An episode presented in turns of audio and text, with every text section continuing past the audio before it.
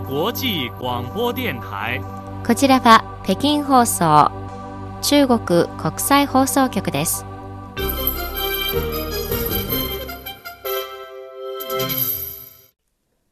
こんばんは。ニュースをお伝えします。まず、主な項目です。江沢民元国家主席が30日午後亡くなりました。習近平国家主席は、ラオス人民革命党書記長国家主席と会談しました。中日共同世論調査で、中国の若者の日本に対する印象や中日関係の未来について前向きであることが分かりました。以上、この時間のニュースの主な項目です。はじめに、中国の元国家主席だった江沢民氏は、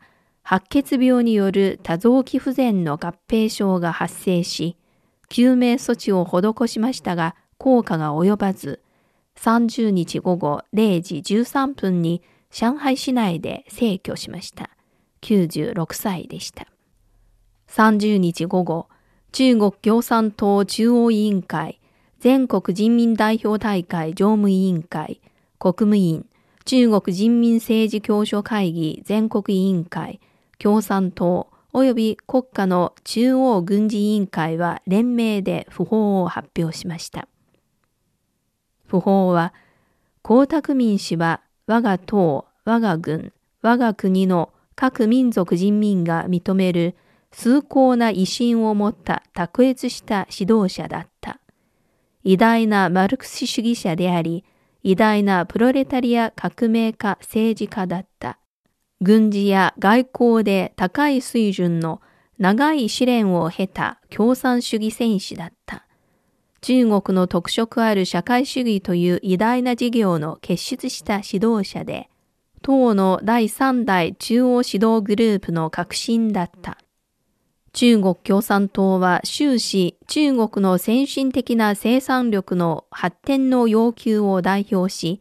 中国の先進的な文化の前進方向を代表し、中国の最も広い人民の根本的利益を代表するという三つの代表の重要な思想の主な創設者だったと表明しました。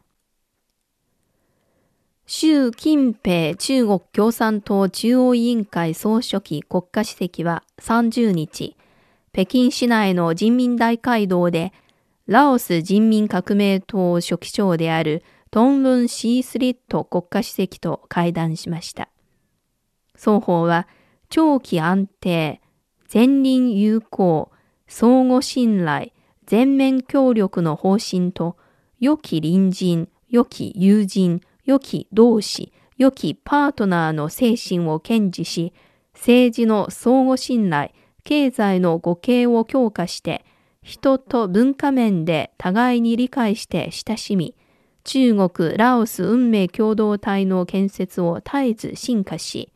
人類運命共同体の構築を推進するために積極的な努力と貢献をすべきと強調しました。外交部の張立憲報道官は30日の定例記者会見で、アメリカ国防総省が中国の軍事力に関する年次報告書を発表したことについて、アメリカはここ数年様々なバージョンの中国脅威論をでっち上げてきた。その目的は核兵器庫を拡大し、軍事覇権を維持する口実にすることだけだ。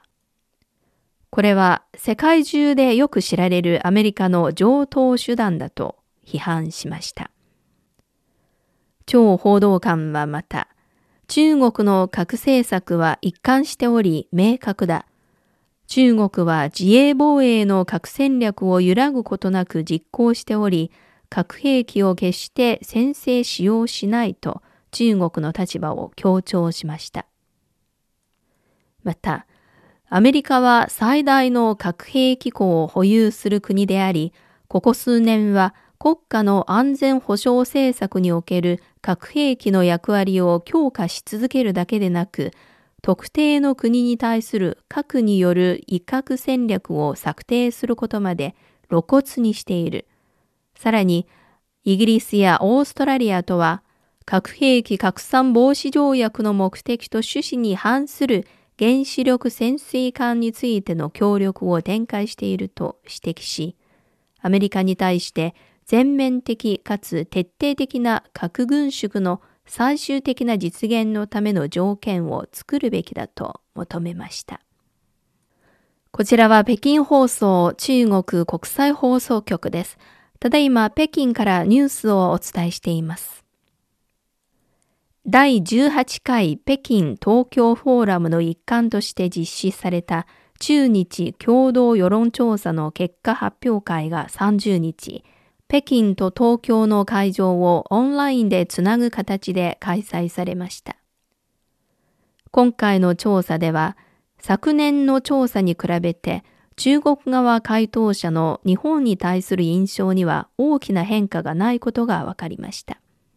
また、中国側の回答者は中日関係の重要性を大いに認めており、中日両国が地域の問題に対応する上で多くの分野で協力することを支持し、グローバルな課題に対応するために両国が連携を強化することを期待しているとのことです。年齢層別では中国の若年層の日本に対する印象や中日関係の未来について特に前向きであることが分かりました。日本に良い印象、あるいは比較的良い印象を持つ若者は全体の39.1%を占めました。中日両国が今年国交正常化50周年を迎えたことについて、中国側の回答者はこれまで50年の両国の経済貿易協力の成果を認める一方で、両国関係の発展は期待通りになっておらず、平和発展を趣旨とした中日の協力を多くの分野で強化する必要があると考えているとのことです。11月30日に開かれた北京市新型コロナウイルス感染症予防抑制活動に関する記者会見で、中国共産党北京市委員会宣伝部のジョワケン副部長は、2022年11月30日から北京市の長期在宅の高齢者、在宅勤務者やオンラインで授業を受ける学生、乳幼児については外出しなければコミュニティの PCR 検査の対象から除外すると明らかにしました。石上、北京市疾病予防管理センターの劉行法副主任は、11月30日午前0時から午後3時までに、北京市の新型コロナウイルス感染者数は2378人増加し、そのうち隔離して経過観察中の人が2157人、街頭での PCR 検査による人が221人だった。現在、北京市では区ごとの感染状況が明らかに異なるため、各区は区域内の状況を適正に判断し、状況に応じて地域や程度に応じた予防策を適正化し、市民の要望を満たしながら感染リスクの拡大に備える必要があると述べました。イギリス総合学術誌ネイチャー増刊号の2022年ネイチャーインデックスサイエンスシティによりますと、中国の科学研究都市の世界ランキングが急上昇し、北京が首位を維持しました。このほか、南京市は15年の19位から8位に、広州市は15年の42位から10位にそれぞれ順位を上げました。以上、この時間のニュースを収穫がお伝えしました。